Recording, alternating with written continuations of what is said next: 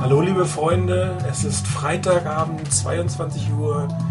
Hier ist wieder das 49ers Fanzone Webradio und ihr werdet es nicht glauben, wir haben es tatsächlich heute geschafft, alle da zu sein und alle pünktlich zu sein. Ich begrüße aus der Schweiz Christian. Hallo Chris. Guten Abend. Und äh, aus dem schönen Neckartal oder Neckarsteinachtal, ich weiß das eigentlich bei euch, Rainer. Hallo. Rainer, hallo. Gut, ich würde sagen, wir haben Rainer verloren, Christian. so ist es. Scheint so. Da habe ich wohl zu viel versprochen. Ja, ich bin da. Hallo? Ah, hallo, jetzt hören wir dich. Ja, ich hatte euch nicht mehr gehört. Alles klar, wunderbar. Dann haben wir es ja aber scheinbar offenbar jetzt doch alle geschafft, da zu sein. Freut mich, dass wir wieder im alten Trio da sind, nachdem Chris letzte Woche ein paar Probleme hatte, aber das haben wir jetzt ganz gut hingekriegt, Rainer und ich. Und äh, ich hoffe, ihr werdet heute wieder viel Spaß mit der Sendung haben. Und wir beginnen natürlich mit dem ersten üblichen ähm, Punkt unter Tagesordnung, ein Rückblick auf die vergangene Woche. Ein Must-Win-Spiel, was tatsächlich auch mal gewonnen wurde. Ähm, das ist ja wirklich nicht allzu ähm, selbstverständlich bei den 49ers dieses Jahr. Äh, aber es war ein relativ gutes Spiel, muss ich sagen. Und äh, Rainer, wie war es für dich? Wie fandst du es? Was war gut, was war nicht so gut? Also gut war, dass die Niners gewonnen haben. Ähm, was ich schlecht fand, war das, dass sie doch sehr, sehr wenig Punkte gemacht haben. Äh, gegen ein Team der, der Cardinals, das doch fürchterlich schwach war, wie ich fand, ähm, hätte mehr dabei rausspringen müssen.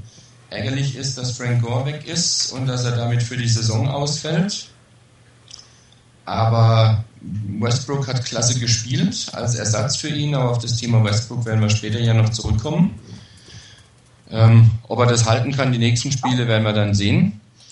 Ähm, insgesamt fand ich, dass die Niners einen ordentlichen, guten Gameplan hatten. Die Defense hat sich hervorragend geschlagen, hat wirklich zugegebenermaßen natürlich auch schwache Cardinals äh, sehr, sehr gut unter Kontrolle gehabt. Äh, vor allen Dingen das Laufspiel der Cardinals war ja völlig unter aller Kanone. Ähm, und im Passing Game, wenn man den Cardinals 200 äh, Yards oder knapp 200 Yards zugesteht, Fitzgerald mal bei 37 Yards hält, dann kann es nicht so furchtbar schlimm gewesen sein. Die Cardinals haben keinen Touchdown geschafft.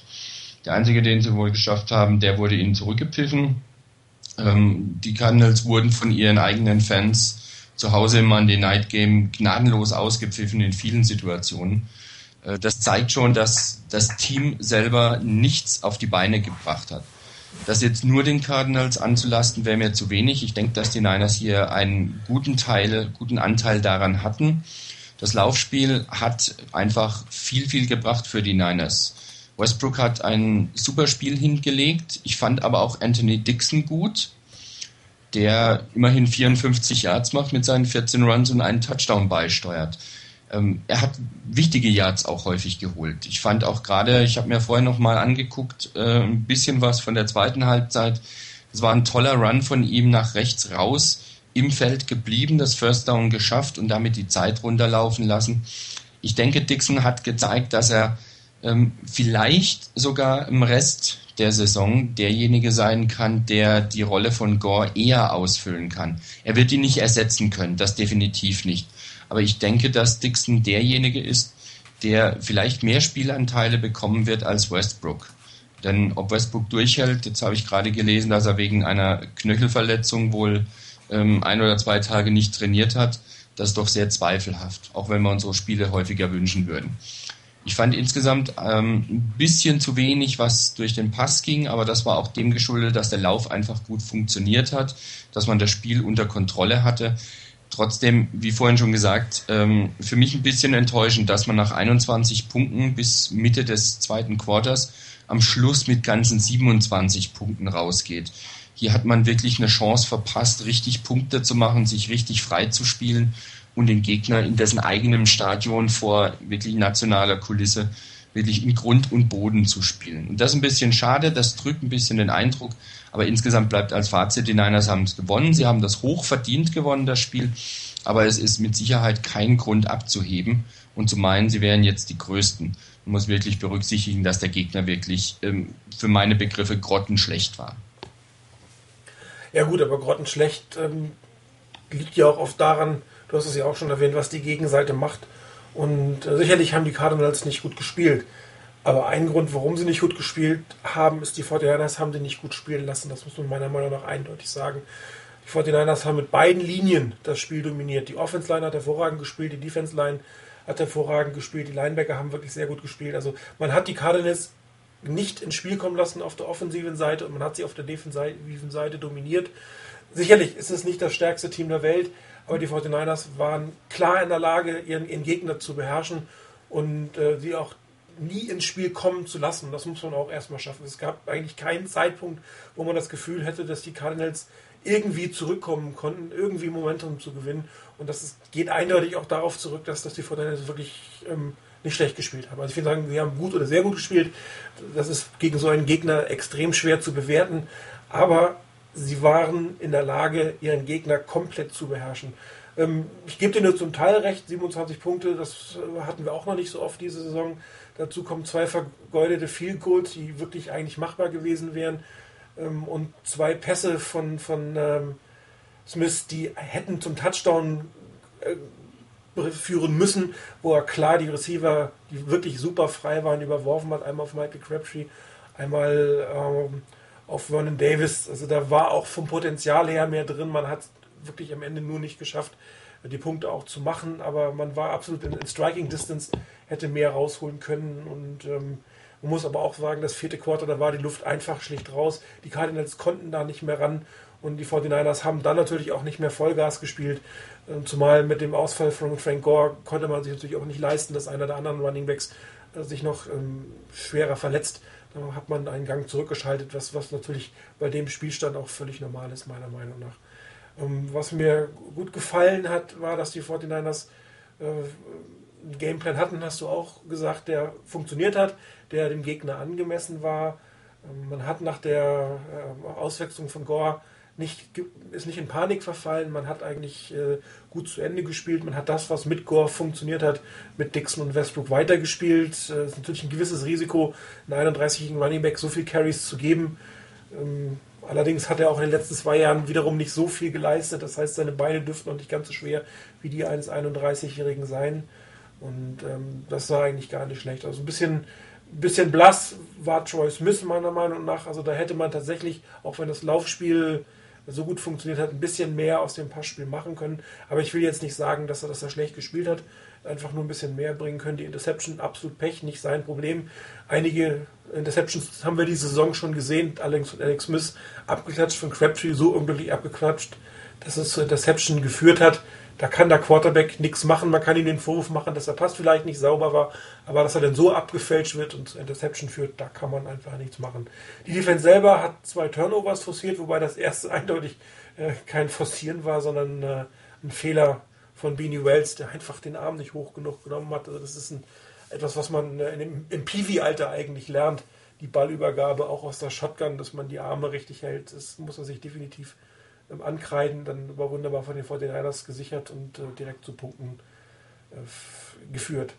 Ähm, es ist ein wichtiger Sieg gewesen und im Prinzip ist es eigentlich egal, wie der Gegner heißt. Es war sogar ein Divisionsgegner. Man ist jetzt mit einem Spiel hinten dran. Ähm, ich habe das ja schon mal geschrieben. Der Rekord ist mir eigentlich völlig egal, wenn wir in den Playoffs sind und wenn wir mit 6 zu 10 da reinkommen. Es ist ein Playoff-Spiel und damit die Regeln sind so. Wer die Division gewinnt, ist drin.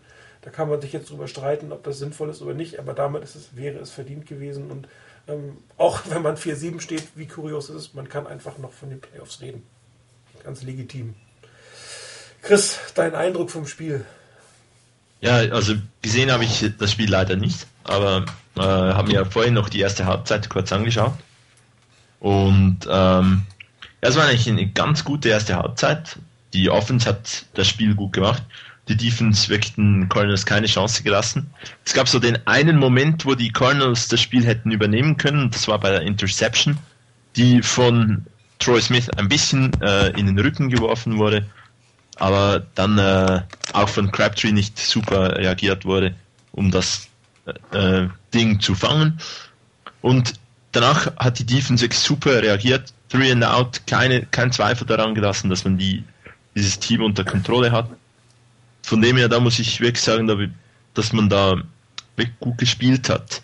die O-Line hat enorm gut gespielt. Also die Runs, die da teilweise durch Löcher gingen, das war super von der Line geblockt. Ich habe vorhin noch kurz einen Touchdown gesehen von ähm, Westbrook und ich meine, da machen unsere beiden Rookies zwei ganz, ganz wichtige Blocks. Ähm, von dem her waren das wirklich Lichtblicke. Habe die zweite Halbzeit jetzt noch nicht gesehen, aber wenn ich 21 Punkte in äh, irgendwie ähm, 22 Minuten mache und danach noch 6 Punkte hinkriege, auch wenn ich da noch zwei Field Goals verschieße, das ist einfach viel zu wenig. Vor allem die Cardinals waren ein schwaches Team, ähm, bei dem man mehr auch riskieren könnte, wo man mehr riskieren müsste. Ich finde, das war wahrscheinlich dann ein bisschen zu konservativ in der zweiten Halbzeit. Ähm, die Cardinals Defense kann wirklich gut spielen. Wir erinnern uns vielleicht an das Spiel vor einem Jahr in Arizona, wo Frank Gore irgendwie 20 Jahre oder so geschafft hat. Also sie können wirklich gutes, gute Defense spielen ähm, und die hat man eben in der ersten Halbzeit wirklich auch völlig äh, dominiert. In der zweiten Halbzeit müsste man da mehr machen. Ähm, in der ersten Halbzeit hat auch Troy Smith eigentlich ein ganz solides Spiel gezeigt und eigentlich genau das gezeigt, was man von ihm will, aber man könnte noch ein bisschen mehr von ihm wollen, denke ich. Äh, schlussendlich, man hat das Spiel gewonnen, das ist das Wichtigste. Man ist, wie äh, Martin schon richtig gesagt hat, absurderweise eigentlich noch mit vier Siegen und sieben Niederlagen im äh, Playoff Picture drin. Und ja, am Ende, wenn man drin ist, dann ist es auch gut, wenn man es nicht schafft. Tja, wäre es wieder eine Saison zum Vergessen gewesen. Aber momentan sieht es ja noch so aus, dass man Chancen hat, muss man alles geben. Äh, und da war vielleicht auch die Vernunft bei, bei den Coaches da, dass man sagt, okay, wir riskieren überhaupt nichts mehr, ist dann halt für die Fans vielleicht nicht ganz so interessant. Ja, ähm, während ich geredet habe, haben hier noch zwei gepostet. Ich nehme das natürlich gerne auf. Ich habe tatsächlich nichts Negatives über Nate Clemens dieses Spiel zu sagen. Ich weigere mich aber zu sagen, dass er gut gespielt hat. nee, ähm, es war schon wirklich eine gute Leistung auch von ihm. Das ganze defensive Backfield hat natürlich auch gut gespielt, auch wenn ich es hier am Anfang nicht erwähnt habe. Was noch auffällt, in den letzten beiden Spielen äh, sind die Strafen drastisch runtergegangen. Also wir haben in den letzten beiden Spielen zusammen, glaube ich, sieben Strafen und keine 100 Yards in Summe bekommen. Deutlich weniger als im Spiel vorweg. Ähm, ist, glaube ich, auch dann zu sehen, dass das Spiel, gut, das Tampa Bay Spiel war jetzt nicht so toll, aber äh, dass man einfach sich nicht in, in Situationen reinbringt, ähm, lange Downs äh, haben zu müssen, dran dritte Downs vor allen Dingen haben zu müssen, ständig irgendwie die Yards wieder aufholen zu müssen oder gar Punkte zu verlieren. Also definitiv ähm, noch eine, eine Verbesserung der gesamten Situation. Also wir hatten das, das Thema Strafen ja sogar als Exklusivthema einmal gehabt. Und hier ist, was immer auch passiert ist, was immer die Coaches gemacht haben, was immer sich die Spieler ähm, selbst vorgenommen haben, es ist deutlich, deutlich, deutlich besser geworden. Und man muss jetzt irgendwie nicht mehr Angst haben, dass wir ständig fünf oder zehn Yards mehr zu überbrücken haben zum First Down. Ähm, Chris, nein, Chris, sagst du das auch noch kurz was zum Spiel? Ja, ich habe noch, ähm, dass man nur sechs Punkte in der zweiten Halbzeit macht. Ich glaube, hat wahrscheinlich auch vor allem auch damit zu tun, dass die Cardinals sich wieder gut, eigentlich gute Adjustments gemacht haben und wohl die 49ers nicht. Ich kann es jetzt nicht ganz beweisen, aber es hat einfach ein bisschen das, dass ich denke, wenn man wirklich weit, äh, gleich weitergespielt hat, dass die Cardinals durchaus das Team sind, das sich anpasst und dann auch die 49ers ein bisschen in den Griff gekriegt haben. Wie habt ihr das gesehen? Wenn, äh, ihr habt ja das Spiel wahrscheinlich beide gesehen, zweite Halbzeit. Waren da die 49ers einfach gleich, die gleich weitergespielt haben und die Cardinals, die sich wirklich angepasst haben oder ja, haben dann die 49ers einfach nur noch Ball Control gespielt? Ja, Rainer, deine Meinung? Also ich sehe es mal so, dass die, die Niners wohl wirklich eher auf Ballkontrolle aus waren. Ähm, und von daher das nicht mehr so forciert haben. Das ist schon richtig. Ähm, ich kreise ihn trotzdem an, auch egal mit welcher Sicht. Man hatte wirklich eine Chance, mehr Punkte zu machen. Die hat man liegen lassen. Ähm, trotzdem, okay, klar, man kann so stehen lassen, dass sie wirklich auf Ballkontrolle aus waren, hier nichts riskieren wollten, nichts Unnötiges machen wollten, um den Gegner vielleicht durch, durch überflüssige oder unsinnige Aktionen wieder ins Spiel zurückzubringen. Von daher hat man den Abstand sehr souverän gehalten. Ähm, ich bleibe aber auch dabei, dass halt auch der Gegner nicht wirklich viel dagegen gehalten hat. Ähm, man kam nicht mehr so richtig durch wie vorher, aber es hat absolut gereicht, diesen Gegner in Schach zu halten. Von daher eventuell ja. Man kann sich auch darauf einlassen, dass man sagt, okay, sie haben sauber und souverän und ruhig nach unten äh, runter gespielt und dann war es gut. Ob es wirklich an Adjustments oder fehlenden Adjustments liegt, ähm, wie gesagt, ich glaube eher, dass sie dann wirklich gesagt haben, wir spielen halt auf Ballkontrolle und äh, nehmen einen Gang raus, damit unsere Leute ein bisschen geschont werden und vielleicht nicht zu großen Verletzungsrisiken ähm, ausgesetzt werden. Also gerade, ich hatte ja gesagt, das vierte Quarter war eigentlich zum Vergessen, das war ein Quarter typisch, da waren zwei Teams, die eigentlich wissen, dass das Spiel gelaufen ist. Ähm, da zeigt man natürlich auch als führendes Team nicht mehr allzu viel. Man will natürlich auch nicht alles, was man dann für dieses Spiel noch im Köcher hat, was man nicht gezeigt hat, was man vielleicht auch für nächstes Spiel noch benutzen kann. Das zeigt man dann einfach nicht. Dann läuft man seinen Stiefel runter, macht nichts Spektakuläres mehr und ähm, so sah das vierte Viertel auch aus. Im dritten Viertel muss ich sagen, von, von der, vom Eindruck her sah die Offense der Fortinanders auch relativ gut aus. Man hat da auch zwei Scoring Drives gehabt, auch wenn es nur Field Goals im Endeffekt waren. Ähm, aber äh, sie sah nicht so wirklich schlecht aus, die Offense. Und man hätte auch noch mal den Touchdown, die Chance auf einen Touchdown gehabt. Ähm, ja, vielleicht kann man es tatsächlich ähm, zum Vorwurf machen, dass man nicht konsequenter auf die Punkte gegangen ist. Aber das ist, glaube ich, äh, eine Kritik, die, mit der wir alle leben können. Das finde ich jetzt nicht so wahnsinnig dramatisch. Gut, jetzt haben wir gerade einen Rainer verloren. Der scheint ein paar Probleme zu haben. Ich rufe ihn mal wieder an. Wir gehen trotzdem zum nächsten Punkt. Chris, ich meine, ähm, der Verlust von Frank Gore für die Saison wiegt natürlich schwer. Er hat irgendwie über fast 40 Prozent der Offense Yards für die 49ers gemacht.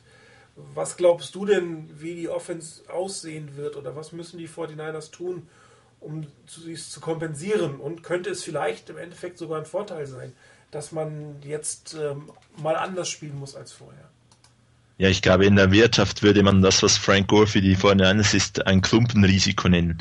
Nee, also ich denke, Gore ist halt schon ein Typ, wo man das machen kann. Also man kann ihm die 40 Prozent äh, der Bälle geben. Ähm, ob das sinnvoll ist oder nicht, äh, muss jeder eigentlich selbst beantworten. Für die 49ers geht es ein wenig auf. Ich halte es aber nicht für sinnvoll.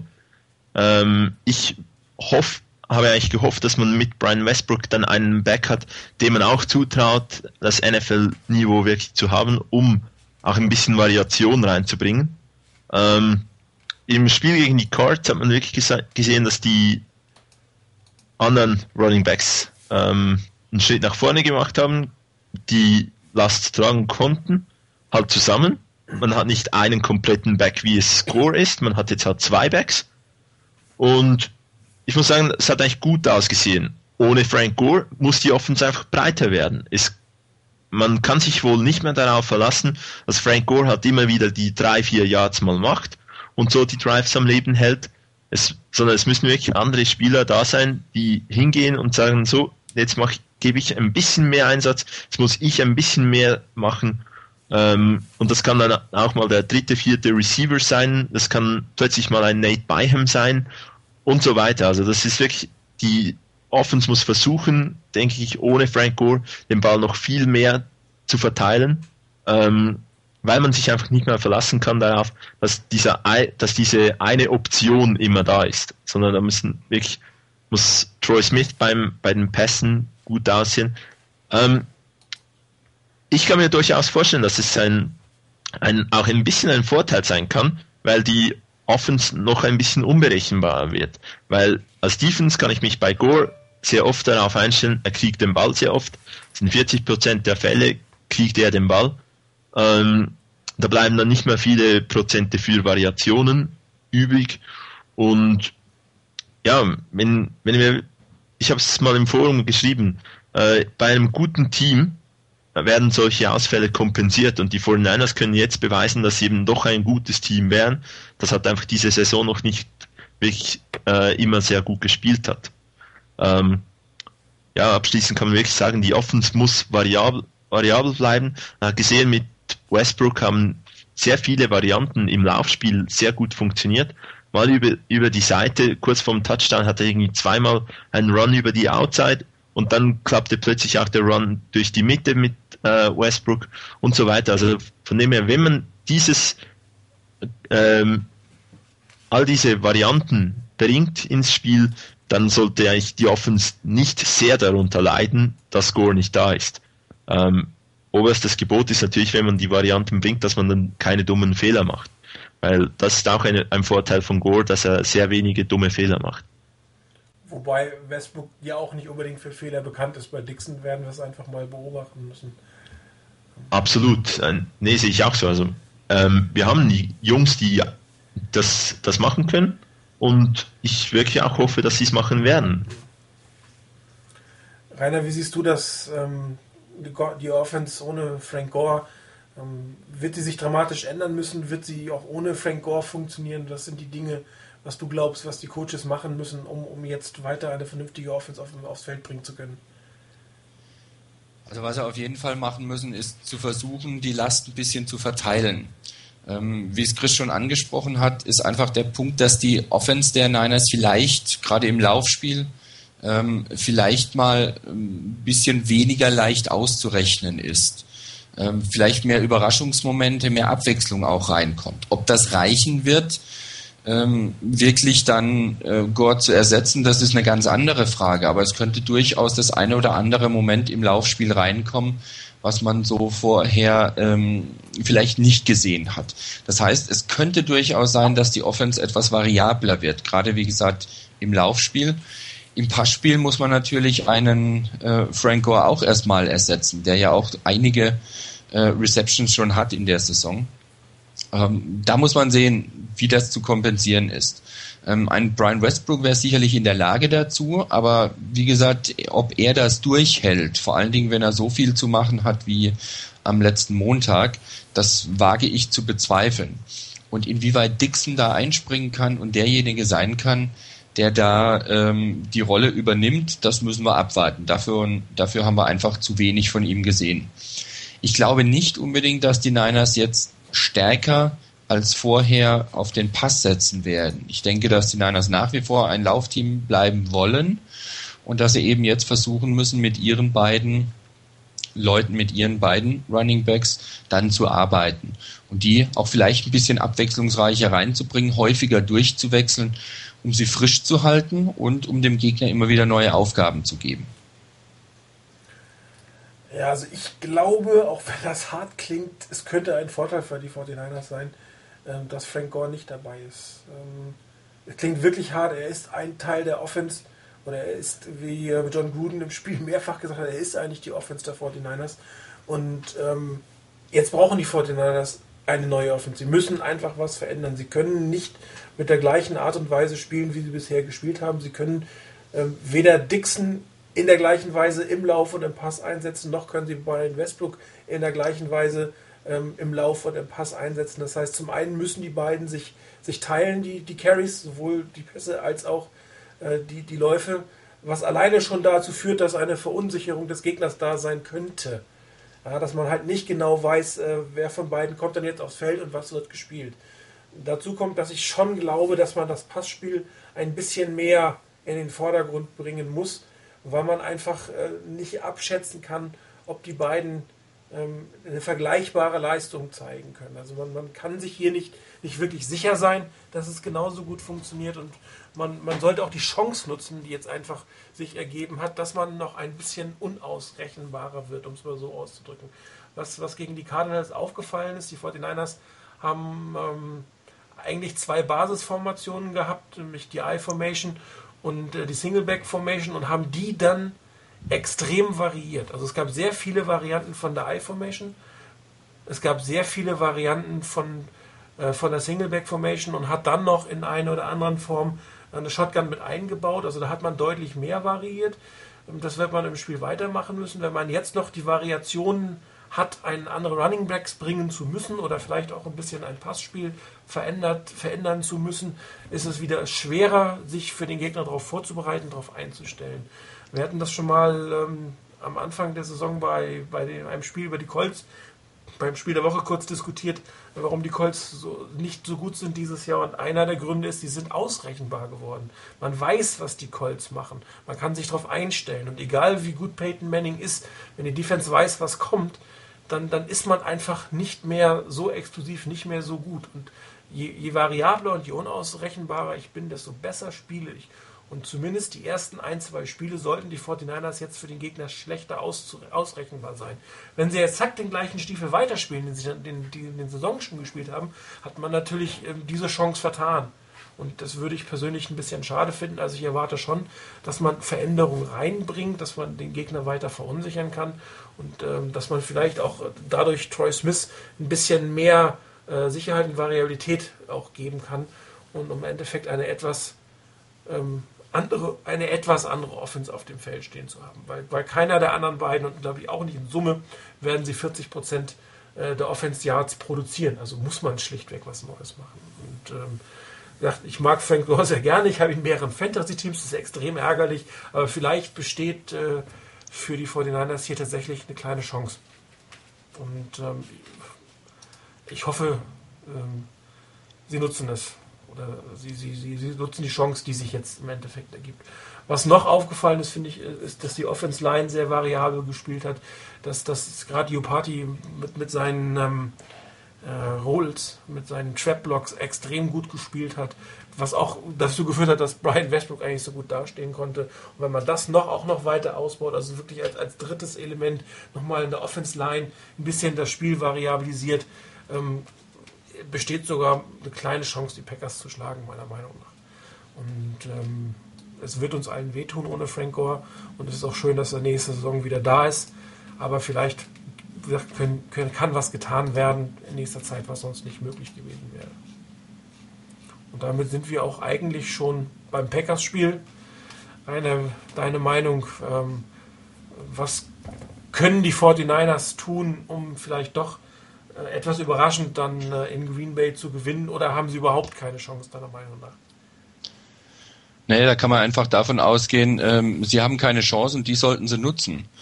Ähm, ganz klar ist, dass die Packers äh, noch dazu zu Hause ganz haushoher Favorit sind gegen die Niners. Ähm, die 49ers haben auch im Monday Night Game für mich nicht das gezeigt, wo man dann hinterher sagen kann, die gehen jetzt nach Green Bay und haben eine echte Chance, rein von dem her, wie sie bis jetzt so gespielt haben. Für mich ein klarer Fall, dass die Packers das eigentlich gewinnen müssen. Wenn die Niners eine Chance haben wollen, dann müssen sie das, was du angesprochen hast, umsetzen, nämlich variabel werden im, in der Offense. Das heißt, hier auch mehr Elemente reinzubringen, abwechslungsreicher zu spielen, als es noch vorher war und andere Elemente reinzubringen, ähm, die die Packers einfach noch nicht kennen. Und der nächste Punkt ist natürlich, dass die O-Line auch hier eine Schippe nochmal draufpacken muss, denn die Defense der Packers wird sicherlich ein ganz anderes Kaliber sein als die Defense der Cardinals am letzten Montag. Und genauso muss auch die Defense meiner Meinung nach eine Schippe draufpacken, denn die Offense der Packers wird ähm, die Defense der Niners vor ganz andere Aufgaben stellen und ganz anders fordern, als es die Cardinals konnten. Ähm, ich kann mir nicht vorstellen, dass die Niners ähm, den Gegner dann so beherrschen, so unter Druck setzen und ihm quasi ihr Spiel aufzwingen können, wie das gegen die, ähm, gegen die Cardinals teilweise der Fall war. Nicht zuletzt finde ich auch, weil die Cardinals einfach auch schwach gespielt haben. Die Chancen, die sie hatten, die Möglichkeiten, die sie haben, die haben sie nicht genutzt häufig und waren letztendlich wirklich enttäuschend auch in der Ausführung, auch wenn mal vielleicht nicht so viel Druck von Seiten der Niners kam. Das wird eigentlich nicht passieren in, in Green Bay. Es würde mich extrem überraschen, wenn da was anderes als eine Niederlage der Niners dabei rauskommen würde. Das ist aber ein Punkt oder ein Spiel, bei dem ich sagen würde, naja, das ist so eine eher einkalkulierte Niederlage. Das ist kein Must-Win für die Niners ähm, vielleicht in Richtung Playoffs, wenn man doch danach ähm, schaut und schielt, dass man vielleicht auch so ein Big Point landen könnte. Ähm, und ich komme mal zu dem zurück, was ich am Anfang gesagt habe. Ähm, die Niners haben keine Chance und dann gilt eigentlich nur, nutzt die Chance, die du nicht hast. Vielleicht können sie überraschen, vielleicht werden sie unterschätzt von den Packers. Auf der anderen Seite haben die Packers aber auch nach der ähm, etwas ärgerlichen und ein bisschen auch unglücklichen Niederlage äh, bei den Falcons wirklich was gut zu machen. Sie können es sich nicht erlauben, im Playoff-Rennen hier noch mehr ähm, Boden zu verlieren. Sie müssen einfach dranbleiben. Sie müssen das Spiel gewinnen. Ich kann es mir nicht vorstellen, dass die Packers sich dadurch so unter Druck setzen lassen, dass sie dann die Flatter bekommen. Aber man weiß ja nie. vielleicht geht ja doch was, aber ich glaube ehrlich gesagt nicht wirklich dran. Glaubst du dran, Chris? Ähm, ja, nee, wirklich nicht. Nein, glauben kann man an einen Sieg nicht, aber ich meine, wirklich ein wenig nah. Die Packers können das Spiel dominieren, äh, sind wirklich ein ganz, ganz starkes Team. Ähm, für die 49ers gilt in der Offense keine Fehler machen, in, in der Defense keine Fehler machen und einfach gut spielen. Ähm, was die, was die 49ers in den letzten Jahren eigentlich oft gezeigt haben, ist, man hat einfach Probleme, ein schwaches Team zu dominieren, über 60 Minuten, aber mit einem guten Team kann man mithalten. Ich denke da beispielsweise letztes Jahr an, an, die, an die Vikings. Wirklich ein starkes Team, wird am Ende äh, dummerweise von Brad Favre geschlagen. Äh, dieses Jahr hat man auch schon gegen die Atlanta Falcons gespielt, die auch eine gefährliche Offense haben, die auch viel machen können, die auch einen starken Quarterback haben. Und da hat man eigentlich auch lange mithalten können, hatte immer Chancen zu gewinnen. Und von dem her gegen starke Teams sind die 49ers eigentlich auch immer eher auf, äh, von, zeigen sich von ihrer besseren Seite. Was ich eigentlich hoffe und was sicher äh, kommen muss, ist, in der Defense brauchen wir so ein bisschen ein Surprise-Element. Man muss jetzt, ich, denk, ich hoffe eigentlich darauf, dass man irgendetwas macht, was man noch nicht gemacht hat. Sei das jetzt mehr Man-Coverage zu spielen als sonst oder ein bisschen mehr Blitzen, mehr Blitze, Blitzes antäuschen, irgend sowas. Es muss etwas kommen, was irgendwie nicht erwartet wird. Die 49ers spielen in der Defense eigentlich sehr oft das, was sie können. Ähm, viel Zone Coverage, so, aber wenn wir nur passiv Zone Coverage spielen, dann wird uns Aaron Rodgers wirklich auseinandernehmen. Ähm, ein bisschen muss man versuchen, da ein Verwehrspiel zu versuchen. Ähm, das ist die einzige Chance, die man hat. Aaron Rodgers und die Offense der, der Packers können uns dann immer noch äh, auseinandernehmen, aber Hauptsache, man hat es dann auch versucht. Die, wenn man einfach passiv ist in der Defense, wird das nicht klappen. Ähm, ein paar Turnover der Defense ähm, würden da sicherlich auch helfen äh, bei, für einen Sieg. Ähm, und die Offense muss, darf, darf ihrerseits keine Turnover machen und muss ihre Chancen nutzen. Von dem her, Rainer hat es eigentlich richtig, wirklich richtig gesagt, zusammengefasst, ähm, man hat keine Chance, also rausgehen und sie nutzen. Mehr kann man eigentlich zu diesem Spiel nicht sagen, weil Arizona, äh, Green Bay grundsätzlich das stärkere Team ist, das deutlich stärkere Team, viel besser gecoacht, viel besser drauf. Ähm, und ja, für die geht's, für die 49ers geht es eigentlich darum, eine theoretische Playoff-Chance zu wahren, die sie aber auch hätten, wenn sie verlieren. Für die Packers geht es eigentlich in einer starken Division und in einem starken Rennen mit den Bears wirklich schon beinahe um alles oder nichts. Also von dem her denke ich, die Packers müssen dieses Spiel gewinnen äh, wünsche mir natürlich einen 49 Sieg. Also ich halte es da ein Stück weit mit Plummer 50, er hat sie auch gepostet, ähm, ähm, dass äh, wir einen Quarterback brauchen, der die Defense verunsichern kann. Die Packers Defense ist sehr gut, ich glaube Scoring Defense Nummer 1 in der Liga zurzeit. Ja, 15,1 Punkte im Schnitt zugelassen, der absolute Nummer 1 äh, in der gesamten Liga. Und äh, da kann man mit den bisher gezeigten Quarterback-Leistungen, egal wer hinten da steht, äh, ob Gore es gewesen wäre oder Dixon oder Westbrook, damit wird man dieses Spiel nicht gewinnen. Und ich gebe Klammer auch recht, ähm, dass Alex mit vergleichbaren Leistungen definitiv deutlich härter kritisiert worden wäre, als es jetzt Troy Smith wird. Die Zahlen sind nicht berauschend. Ähm, er wirft die gleichen Deception wie, wie Alex Smith, der ist für die getippten Bälle schon stark kritisiert worden, auch wenn er nichts dafür kann. Er überwirft freie Receivers, die zum Touchdown gehen können und wirklich viele Yards. Ähm, hat er jetzt in beiden Spiele auch nicht gemacht. Das heißt, von ihm ist definitiv eine Steigerung notwendig. Da muss mehr kommen. Er hat ja gezeigt, dass er mehr kann. Jetzt muss er auch zeigen, dass er es gegen eine Top-Defense spielen kann. Und äh, dazu gehören die Packers eindeutig. Das heißt, ohne ein vernünftiges Passspiel, ohne einen wirklich gut spielenden Troy Smith kann eigentlich Dixon und, und, und Westbrook nicht gegen ankommen. Also die müssen, fast egal, wie die beiden spielen. Wenn, wenn der Quarterback es hier nicht reißt, dann wird dieses Spiel extrem schwer ähm, zu gewinnen sein. Andererseits muss man ja auch sagen, dass die Packers durchaus äh, nicht immer souverän spielen. 9-0 gegen die Jets, selbst ein gutes Team, aber das war jetzt nicht wirklich das beste Spiel. Ein nur ganz knapper Sieg gegen Green Bay, eine Heimniederlage gegen, ne, keine Heimniederlage, aber eine Auswärtsniederlage gegen Washington, eine Heimniederlage gegen Miami. Also es ist nicht so, dass die Packers unschlagbar sind und, und dass sie auch nur von extrem guten Teams zu schlagen sind. Das kann man nicht sagen.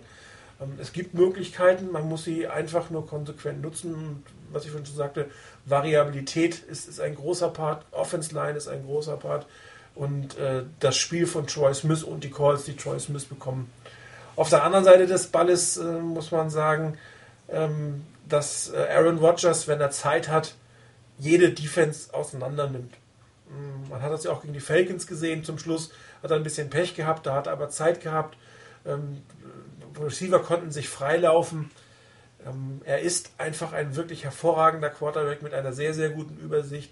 Ähm, und die Receiver sind in der Lage, sich, wenn er vier, fünf Sekunden Zeit bekommt, ähm, frei zu laufen und dann kommt der Ball auch an. Das heißt, die Devise meiner Meinung nach wird sein, extrem viel Druck, viel mehr blitzen als früher und, und, und nicht nur über die Defense Backs blitzen, sondern tatsächlich auch über die Linebacker blitzen. Mir ist es fast egal, ob denn Man oder Zone gespielt wird, je nachdem, was man besser kann, aber wenn, wenn da der Druck auf Aaron Rodgers nicht aufgebaut wird, dann, dann äh, hat man eigentlich in diesem Spiel keine realistische Chance, ähm, diese Offense der, der, der, Packers zu stoppen.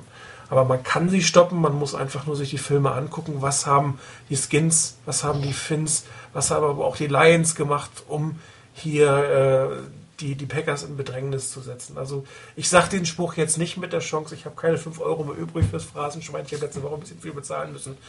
Ähm, es ist nicht unmöglich, dieses Spiel zu gewinnen. Ähm, ich tippe allerdings auch definitiv auf eine Niederlage, weil das einfach das realistischere Ergebnis von beiden ist. Nichtsdestotrotz äh, freue ich mich auf das Spiel und ähm, hoffe, dass es äh, eine Qualität des Saints oder Falcons Spiels hat, weil es einfach auch besser anzusehen ist. Selbst wenn man verliert, so macht es wenigstens Spaß, ein bisschen zuzugucken. Das ist ja auch beim Football nicht ganz unwichtig, was, was man dort dann im Endeffekt zu sehen bekommt. Ja. Thema, nächstes Thema auf der Agenda, jetzt muss ich selber erstmal kurz gucken. Das waren die Fragen von Flames äh, 1848. Ähm, ich habe es mal übersetzt mit Window of Opportunity. Die 49ers haben ähm, relativ viele Spieler, äh, die eigentlich meiner Meinung nach mehr bringen könnten, wenn sie besser eingesetzt werden, wenn man ein besseres Quarterback-Spiel hat. Ähm, Rainer, was glaubst du denn, wie groß ist dieses Window of Opportunity noch? Haben die vor den Niners Zeit, einen Quarterback zu draften und die drei, vier Jahre zu warten dann immer noch ein, ein schlagkräftiges Team zu haben? Oder ist das eigentlich so eine Geschichte, jetzt in den nächsten ein, zwei Jahren muss da was passieren, ansonsten schließt sich dieses Fenster? Also ich weiß nicht, ob es unbedingt in den nächsten ein bis zwei Jahren passieren muss. Ähm, wenn ich mir anschaue, dass Crabtree halt doch relativ neu beim Team ist, ähm, Davis ist schon ein bisschen länger da, aber trotzdem auch noch einer, der ein paar Jahre da sein kann und auf sehr hohem Niveau spielen kann. Die O-Line ist durchaus in der Lage, gerade mit unseren beiden Rookies, die wir haben und die anderen, die auch gedraftet wurden, zum Teil, oder zumindest zum Teil, ähm, die auch noch recht jung ist, die also auch noch wachsen kann und das über mehr als nur ein oder zwei Jahre. Von daher sehe ich bei der Offense durchaus die Chance, dass das noch ein bisschen länger als zwei Jahre Zeit hat. Inwieweit das bei der Defense möglich ist, das muss man sehen. Auch da gibt's äh, gute Leute, aber wenn zum Beispiel ein Manny Lawson geht und du musst ihn ersetzen, dann könnte es da schwierig werden. Die Frage ist jetzt, was macht man? Ähm, will man in den nächsten zwei Jahren, wo man noch wirklich den, den Kern der Mannschaft wirklich zusammenhalten kann, will man in den nächsten zwei Jahren das wirklich in Angriff nehmen? Dann muss man natürlich entscheiden, nein, dann kann ich das nicht. Äh, dann kann ich nicht den Quarterback hinten dran in Ruhe aufbauen, sondern muss ich jetzt gewinnen. Ähm, dann muss ich natürlich gucken, dass ich einen Free Agent Quarterback bekomme oder per Trade ein. Rainer? Ja. Wunderbar, okay. Ähm, es ist gerade etwas, etwas Merkwürdiges hier passiert. Es sind alle Verbindungen abgebrochen. Äh, auch Nicecast hat sich aufgehängt. Meine Internetverbindung war komplett vorhanden. Jetzt sind wir auch wieder da. Der Stream läuft wieder. Ich habe absolut keinen blassen Schimmer, was passiert ist. Chris, bist du wieder da? Ich bin da. Wunderbar. Ja, dann kann es jetzt auch weitergehen. Tut mir leid, ähm, ich kann euch nicht sagen, was passiert ist. Meine Internetverbindung hat definitiv die ganze Zeit funktioniert, aber die beiden waren weg. unser Broadcasting-System war kurz weg und konnte sich nicht verbinden. Vielleicht gab es auch Probleme im Server, aber ich hoffe, das hat sich äh, jetzt gelöst. Ähm, jetzt weiß ich ehrlich gesagt nicht, wo waren wir stehen geblieben. Wer war denn dran? Ich glaube, Rainer war dran. Okay. Ja, ich meine, dass du irgendwann mal, äh, dass irgendwann mal ich weg gewesen wäre. Ich habe dich noch gehört. Okay äh, dass ich weg wäre angeblich, aber da war ich noch da, aber anscheinend habt ihr mich nicht mehr gehört.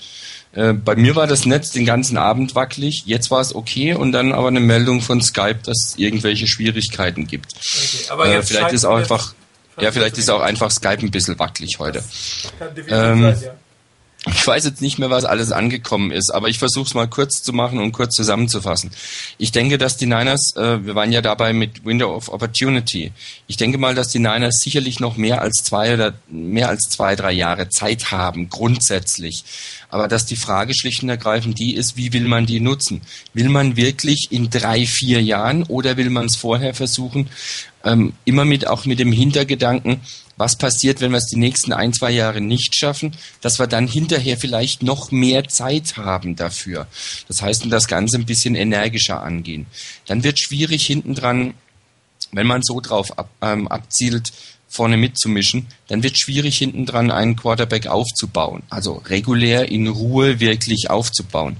Dann müsste man über die Free Agency gehen und was relativ teuer werden könnte. Da muss man einfach gucken, was für Möglichkeiten es gibt. Und da sind wir aber auch wieder bei einem Punkt, äh, den wir schon mehrfach jetzt angesprochen haben. Da wir, denke ich, alle davon ausgehen, dass es einen neuen Head Coach gibt, muss man auch gucken, was der will und wie der die Situation einschätzt. Und wenn es die Sache des neuen Head Coaches ist, der, dass er sagt, ich komme zu den Niners, weil ich denke, dass mit diesem Team und der richtigen Ergänzung auf Quarterback in den nächsten ein bis zwei Jahren wirklich ein echter Turnaround da sein kann und die Niners wirklich ganz vorne mitspielen können, dann ist die Frage eigentlich auch schon beantwortet. Dann können wir nicht mit einem Rookie anfangen und den hinten dran aufbauen für die nächsten ein bis zwei Jahre.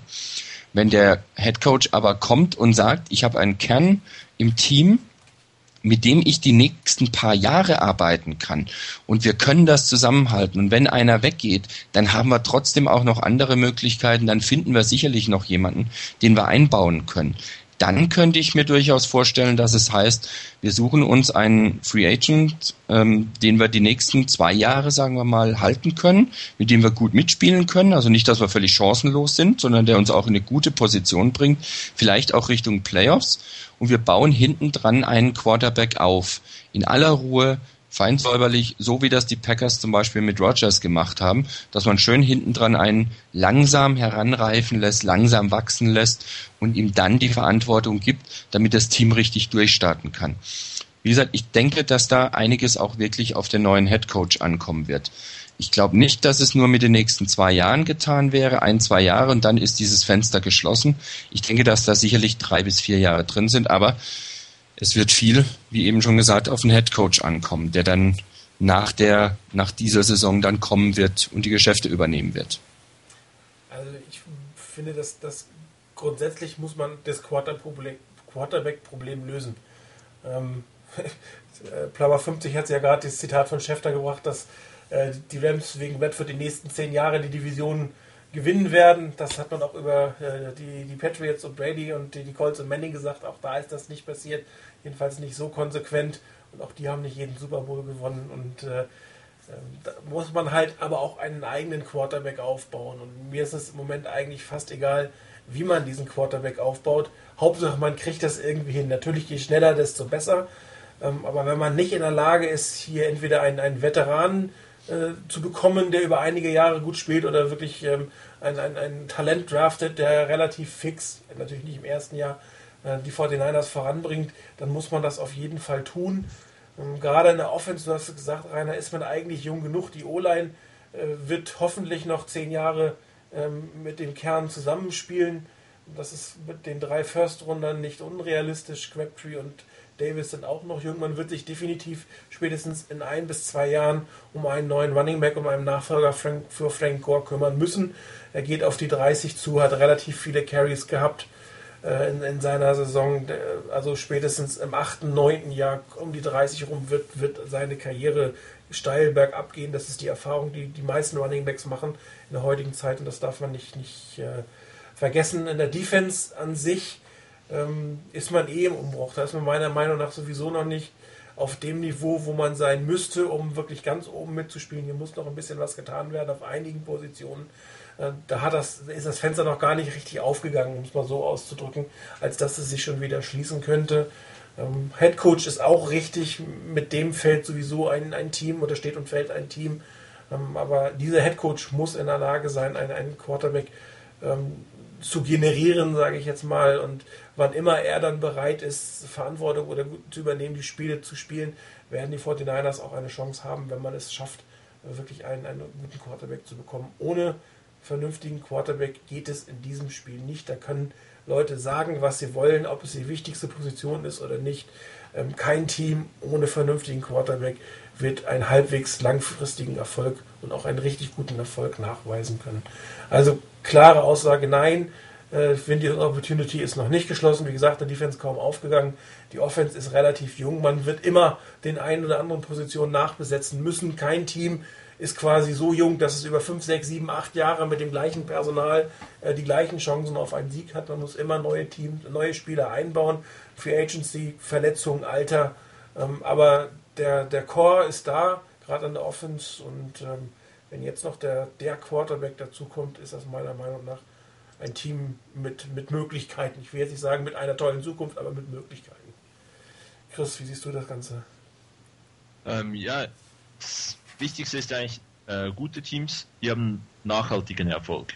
Die haben, sind nicht da, die kommen eine Saison und haben dann keinen Erfolg mehr. Ähm, ich denke, bestes Beispiel in dieser Situation sind eigentlich die New England Patriots. Die haben immer enorm viele Picks. Ich glaube, irgendwie habe ich mal gelesen, dass die um die 40 Picks innerhalb von, glaube ich, drei Jahren oder so haben. Ähm, die schaffen es wirklich immer enorm viel junges Talent ins Team zu kriegen und um mit ihrem und so ihr, ihr Team am Leben zu halten.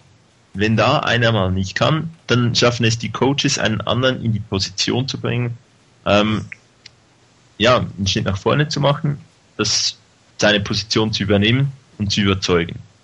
Die 49ers haben ein gutes Talent im Team. Also ich denke, auf vielen, vielen wichtigen Positionen hat man Spieler, die eine gute Zukunft haben werden. Ähm, Patrick Willis, Manny Lawson, äh, die Offensive Line auch genannt, Crabtree, Morgan, auch Taylor Mays, dem traue ich zu, dass er am Ende wirklich überzeugen kann. Ähm, und die meisten dieser Key Player sind wirklich sind lang, langfristig auch schon an, ans Team gebunden. Von dem her, es fehlt im Moment nicht viel. Also ein, die Möglichkeiten, die sind da.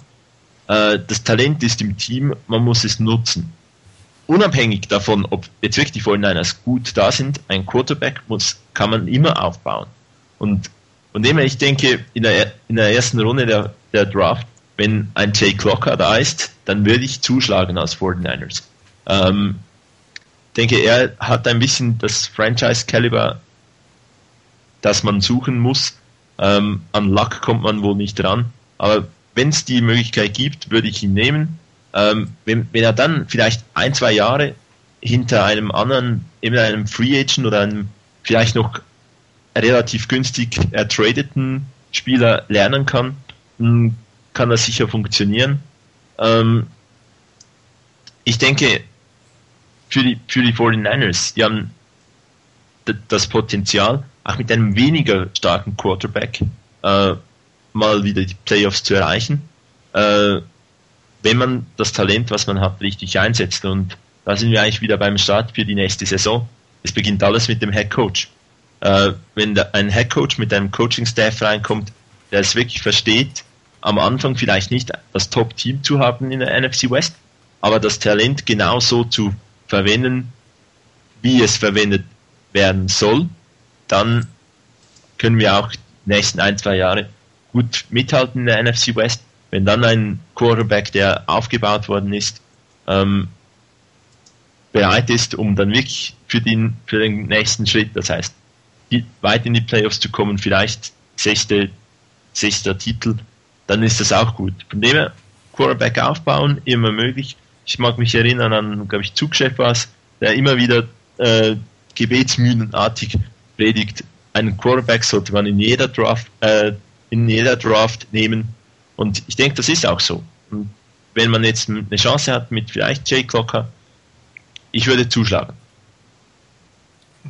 Das Thema Draft und Quarterback sollten wir tatsächlich für die nächste Zeit mal aufnehmen. Ich würde mir auch wünschen, dass für solche Sendungen vielleicht von den Niners Chris B und oder äh, Plummer 50 dabei sein werden. Das Thema Quarterback der Zukunft oder Draft und Quarterback wird sicherlich ein spannendes sein für einige von uns. Gut, dann hatten wir eine zweite Frage von Flames, äh, der nachgefragt hat, ob wir glauben, dass äh, man zu lange auf Alex Smith gesetzt hat und ob man äh, zu lange Brian Westbrook ignoriert hat.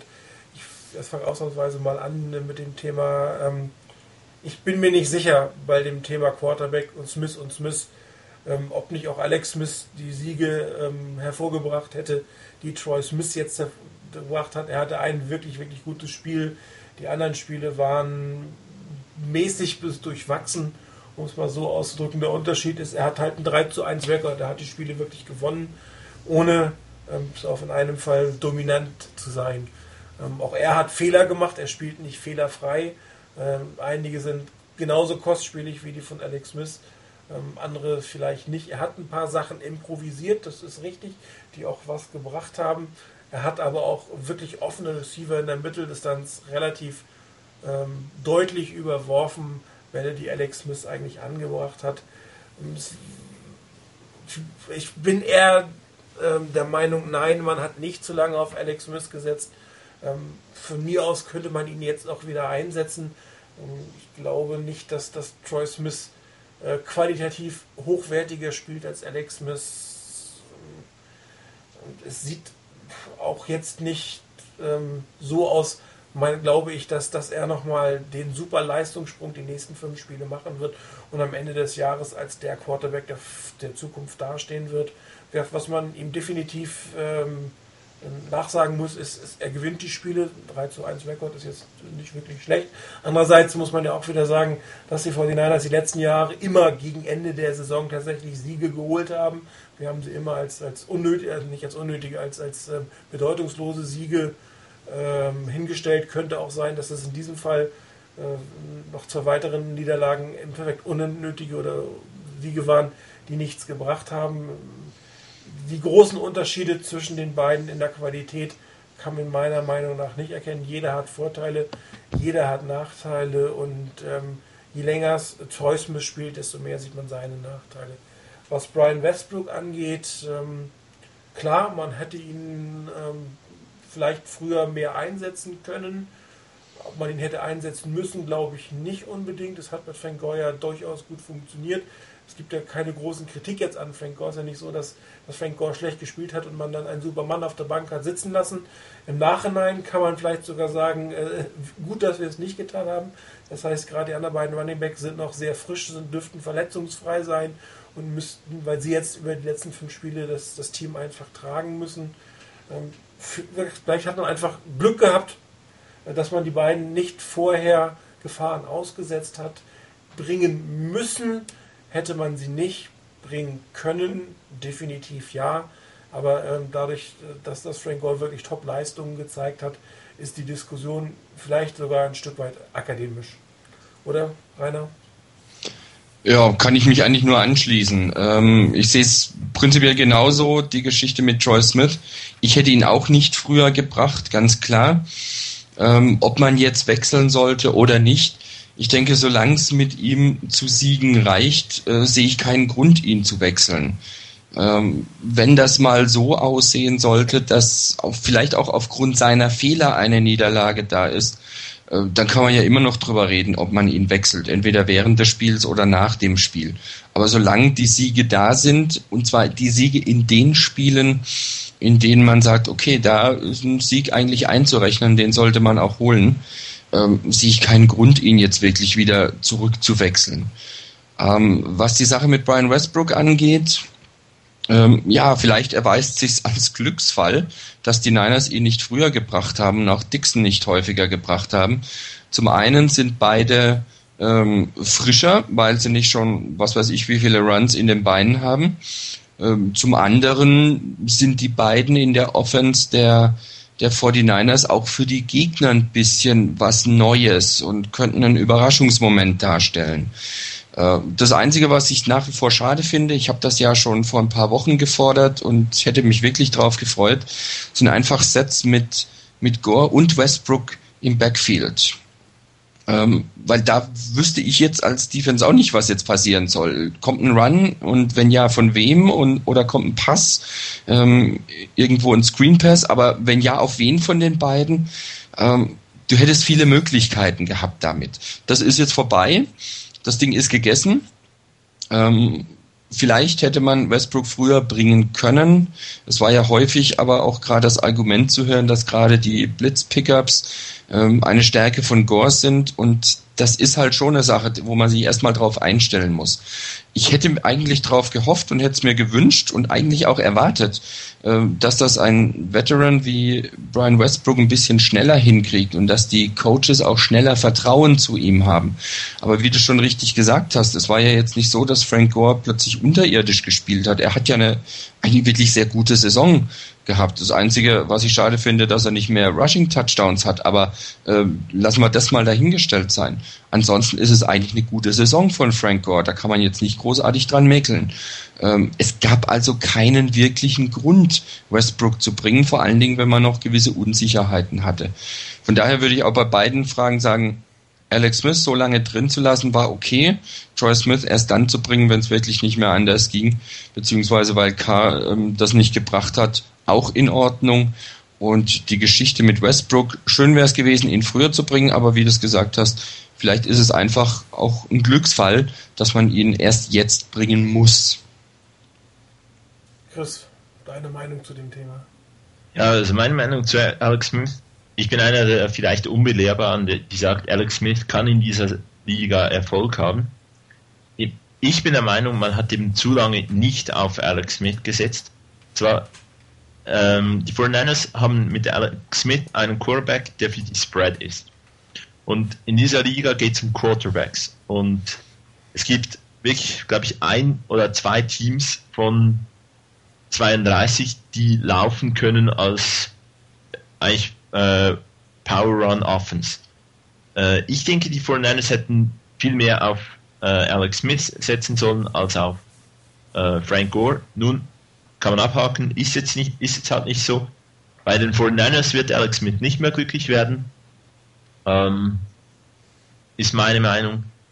Von dem her, man hätte mehr auf Alex Smith setzen können. Ich denke, wenn man ihn und seine Fähigkeiten so genutzt hätte, dass wie es für ihn eigentlich gut ist, dann hätte aus Alex Smith was werden können. Das hat man nicht so wirklich gemacht. Ist jetzt halt schade. Im Nachhinein ist man vielleicht immer klüger. Ähm, bei Westbrook ist das okay, dass man ihn nicht gebracht hat, wenn man das Vertrauen nicht hat. Ich finde es eigentlich eben auch komisch, dass ein äh, so renommierter Running Back wie Westbrook das Vertrauen nicht früher gewinnen kann. Ähm, Gore ist halt ein Back, bei dem man sowas machen kann, wie, wie, wie die 49ers mit Gore machen. Der kann halt alles. Der ist vielleicht nicht jetzt der schnellste, das, er ist nicht derjenige, der die riesen Big Plays hat, er ist ein wirklich guter Arbeiter, der die Drives am Leben halten kann. Er kann die Plätze äh, aufnehmen. Er kann Pässe fangen und so weiter. Also Gore ist wirklich das Rundum-Paket für die 49ers. Ähm, ich bin immer der Meinung, man sollte auf Wide Receiver die Abwechslung haben, sollte alle Receiver reinbringen. Wenn man die vier solide Wide Receiver hat, kann man auch Erfolg haben, auch ohne irgendwie eine Nummer 1 bei Running Back ist das etwas ähnliches. Wenn ich Abwechslung reinbringe, werde ich unberechenbar, kann ich mehr Dinge machen, kann ich wirklich variabel sein. Ähm, und das kann ein Vorteil sein. Jetzt ist Westbrook äh, fit, er ist frisch. Wir werden sehen, ob er, ob er vielleicht jetzt plötzlich die 49ers neu beleben kann, weil es auch wieder für die äh, Teams schwierig ist, Westbrook bei den 49ers einzuschätzen. Von dem her ja, die, schlussendlich kann man sagen, beide Entscheidungen sind so, wie sie gelaufen sind, okay, auch wenn man es im Nachhinein wohl anders machen hätte können. was halt bei Westbrook bei mir meiner Meinung nach noch die Gefahr ist, er ist eigentlich nicht dieser typische Between the Tackler Runner. Er ist eher jemand, der über die Outside geht. Er ist auch eigentlich eher Running Back, der, der primär über das Passspiel eingebunden wird und äh, vielleicht auch in, erst in zweiter Linie der, der, das Workhorse im Running Game ist. Ähm, auch bei den Eagles war er durch die West Coast Offense ja nicht unbedingt primär zum, zum Laufen da, sondern das war eher eine 50-50 ähm, Situation, Laufen und Passen. Und ähm, ich befürchte ein Stück weit, dass er für das von, von ähm, Mike Singletary ähm, geliebte Laufspiel nicht der richtige Running Back ist und dass er dafür auch schon ein Stück zu alt ist. Das wirklich über mehrere Spiele konsequent mit 20, 25 Carries durchzuhalten. Das heißt, man muss hier sehen, ob Anthony Dixon äh, das, das ihm, ihm, wirklich äh, Arbeit abnehmen kann oder vielleicht Anthony Dixon sogar äh, sich zum Featured Back hinterher rausstellt und ähm, äh, Brian Westbrook nur in, bestimmten Situationen aufs, aufs Spielfeld kommt. Wir reden immer nur von Westbrook, äh, ersetzt ihn, aber es könnte ja auch durchaus sein, dass das Dixon sich, sich hier ähm, seinen, seinen, seinen Platz im, im Team erspielt. durchaus möglich. Wobei ich dir noch recht gebe, ist, ähm, ich glaube, das haben wir auch schon am Anfang mehrfach diskutiert, warum man nicht eine Offense spielt, die einfach dem, dem Personal entgegenkommt. Und das Personal, was wir haben, ist definitiv vom Quarterback angefangen ähm, eine Spread Offense, abgesehen jetzt vom Running Back, der äh, wahrscheinlich eher aus einer I-Formation läuft, aber er kann ja auch aus der Single Back laufen. Das ist also äh, nicht, nicht, wäre nicht die Schwierigkeit gewesen. Und äh, ich glaube, auch wenn es jetzt ein bisschen off-topic ist zu unserem, zu unserem eigentlichen Thema, das ist auch der Grund, warum Mike Singletary seinen Job einfach verlieren wird. Egal, was die, ob die 49ers in die Playoffs kommen oder nicht, weil er nicht in der Lage war, das Personal so zu nutzen, wie es, wie es hätte genutzt werden können, sondern weil er einfach gesagt ich will dieses System, ich will Gewinner und die müssen mit diesem System klarkommen und darum spiele ich das auch. Und das ist einfach in der heutigen Zeit nicht möglich. Man kann sich eine Offense-Line zusammenstellen, die einem Spiel passt, aber wenn ich einen Quarterback habe, äh, dann muss ich das spielen, was er kann. Und äh, er muss laufen, er muss werfen können. Es kann nicht sein, dass man nur läuft im, im heutigen Zeit, ist American Football. Äh, das Passspiel muss ein, ein integraler Bestandteil sein. Und wenn du nicht das spielst, was dein Quarterback kann, dann hast du einfach verloren. Und dann verlierst du, wie wir es auch jeden, na, jeden Sonntag sehen, aber doch zu viele Sonntage äh, in dieser Saison schon gesehen haben. Muss man eindeutig mal sagen. Ja, zum Thema I Want Winners gibt es für Mike Singletary einen Licht, Lichtblick denn er hat nun endlich einen Winner. Äh, Jeff Reed, den man gesagt hat, hat tatsächlich einen Super Bowl Ring. Also einen im Team hat er, der schon was gewonnen hat. Der aber gerade nicht trifft. Na. Schade drum. Ja. aber vielleicht äh, zeigt er den Jungs mal, wie so ein Ring aussieht. Und alle werden sie plötzlich ganz neidisch und äh, spielen dann auf einem ganz anderen Niveau. Wie gesagt, wenn du erstmal in den Playoffs bist, ist sowieso alles möglich. Definitiv. Wunderbar.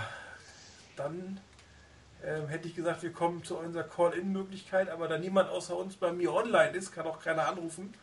Äh, unser Chefredakteur scheint auch nicht da zu sein live heute Abend und dementsprechend würde ich sagen, ähm, es gibt auch, glaube ich, keine Fragen mehr im Call-In-Thread oder habe ich was übersehen?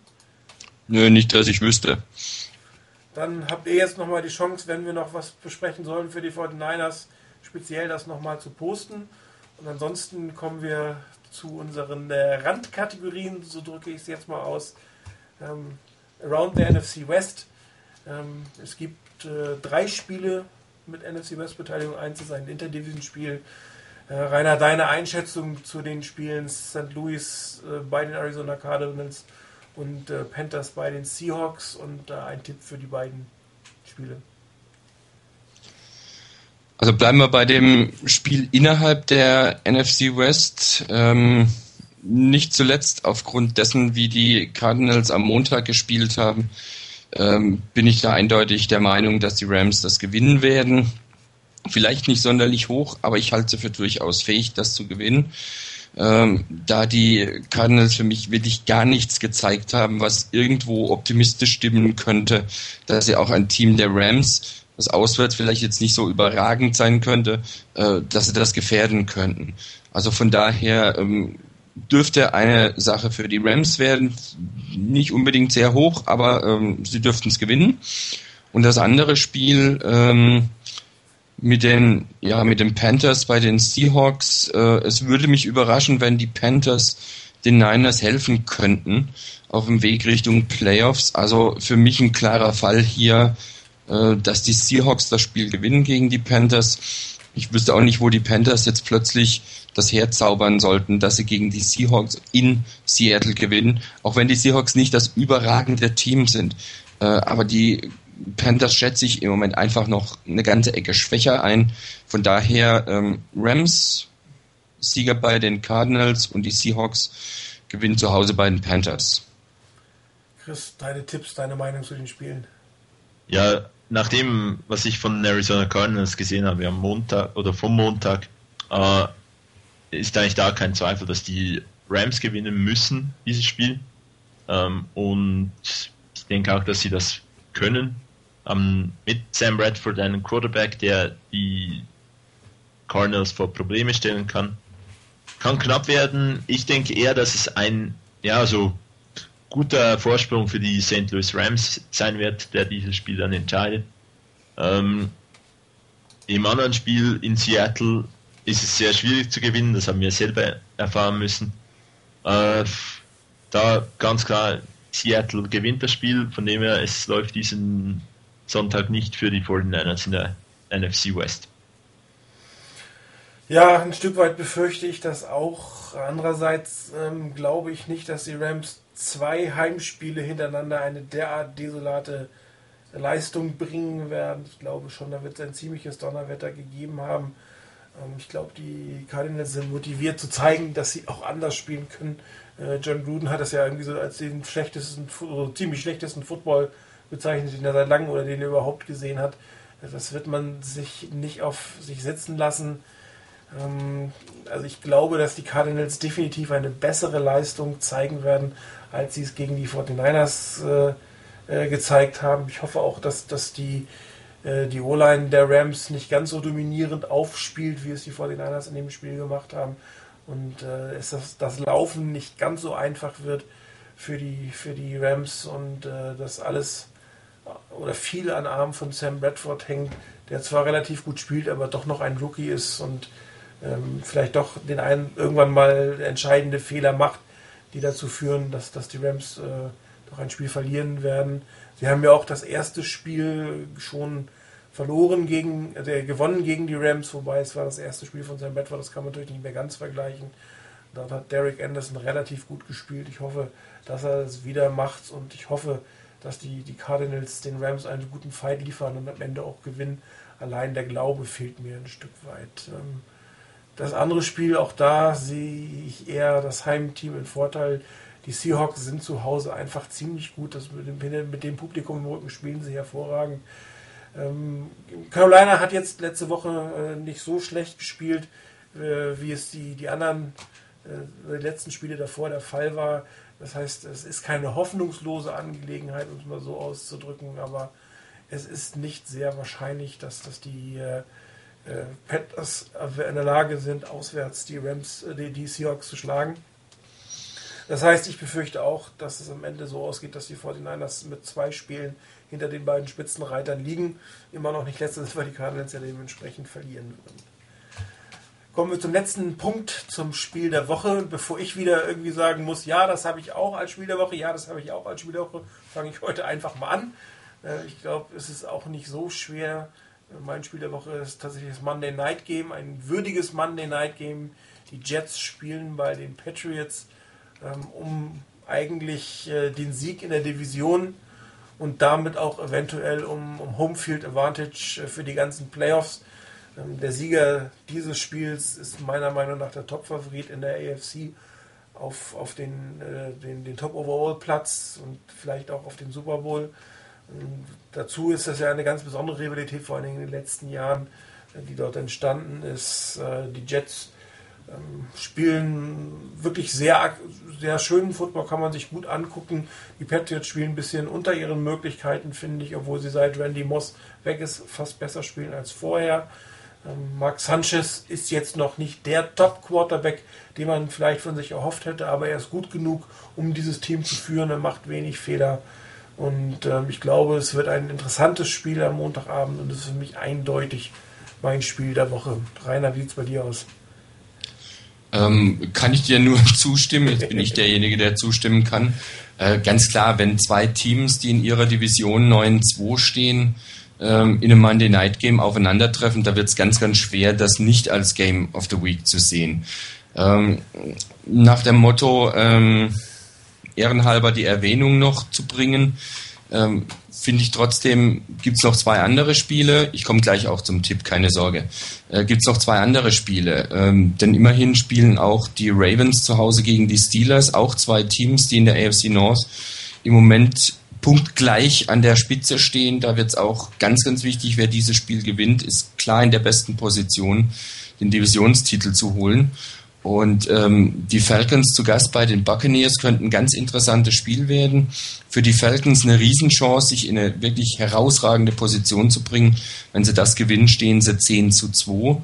Ähm, selbst wenn die Saints bei den äh, Bengals gewinnen sollten, stehen die 9-3. Das heißt, die Falcons haben die absolut beste Position, wenn es darum geht, ähm, vielleicht auch Homefield Advantage bis zum äh, Conference Championship Game zu haben.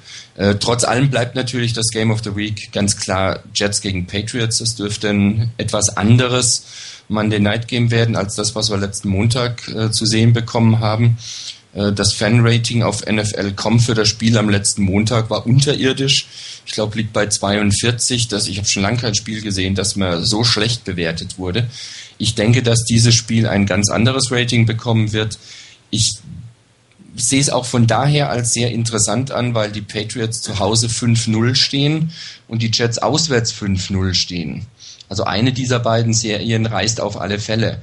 Das allein macht schon extrem spannend. Ähm, aufgrund des Heimvorteils trotz allem denke ich, dass die Patriots das Spiel am Schluss gewinnen werden. Ja, zum Abschluss, Chris, deine drei Games of the Week. Ja, ab 6 auf meiner Liste. Nee. Also, wenn ich das die Woche so anschaue, dann hat es wirklich viele wirklich tolle Spiele. Ähm, Chicago gegen Detroit. Das Chicago gegen wahrscheinlich das beste 45 Minuten Footballteam. Äh, nur eben, das Spiel dauert 60 Minuten. Ähm, dann Denver, Kansas City und Oakland, San Diego. Da geht es um den, wahrscheinlich um, im Fernduell um den Sieg der NFC West. Beide oder alle drei Spiele nehme ich nicht. Ähm, Dallas, Indianapolis wäre noch so ein Pick, der möglich wäre schauen wir, ob Indianapolis die Saison um noch drehen kann. Kommen wir zum Sunday Night. Pittsburgh at Baltimore. Auch ein interessantes Spiel. Nehme ich aber auch nicht als Game of the Week. Und darum sind wir halt auch bei mir. Mit nur einem Spiel am Montagabend. New York Jets gegen New England Patriots. Ähm, ist auch aktuell wirklich einfach das Spiel der Woche und daher von den äh, Machen des Spielplans wirklich top gesetzt an diesen, auf diesem Montagabend. Da hat einer gut in seine Kristallkugel geschaut. Und ähm, ja, mir sind die New England Patriots immer sympathischer geworden, eigentlich in den letzten Jahren auch. Ähm, auch wenn ich damit sehr alleine stehe. Ähm, lieben werde ich sie nicht und das werde ich wohl nie. Aber ähm, ich mag die Jets noch weniger und deshalb Patriots gewinnen. Alles klar. Gut, dann würde ich sagen, wir haben keine weiteren Fragen im, im Type-In-Thread. Das war's für diese Woche. Vielen Dank fürs Zuhören. Vielen Dank euch beiden, dass wir heute mal wieder aktiv alle da waren, auch wenn es kleine technische Probleme gab, aber wir haben sie doch ganz gut hingekriegt. Ich freue mich auf nächsten Freitag und ich hoffe, ähm, wir können über einen Sieg der 49ers in Green Bay, was wir glaube ich ewig nicht mehr erlebt haben, diskutieren. Vielen Dank, Rainer. Danke. Tschüss. Vielen Dank, Chris. Herr Wilm und schönen Abend noch. Euch auch draußen danke fürs Zuhören. Über Feedback jeglicher Art freuen wir uns. Ähm, wenn ihr Fragen habt, wie es Flames gemacht hat, auch im Vorfeld, tippt sie einfach, wir bauen das Programm mit ein. Wir hören uns nächsten Freitag in alter Besetzung. Ciao.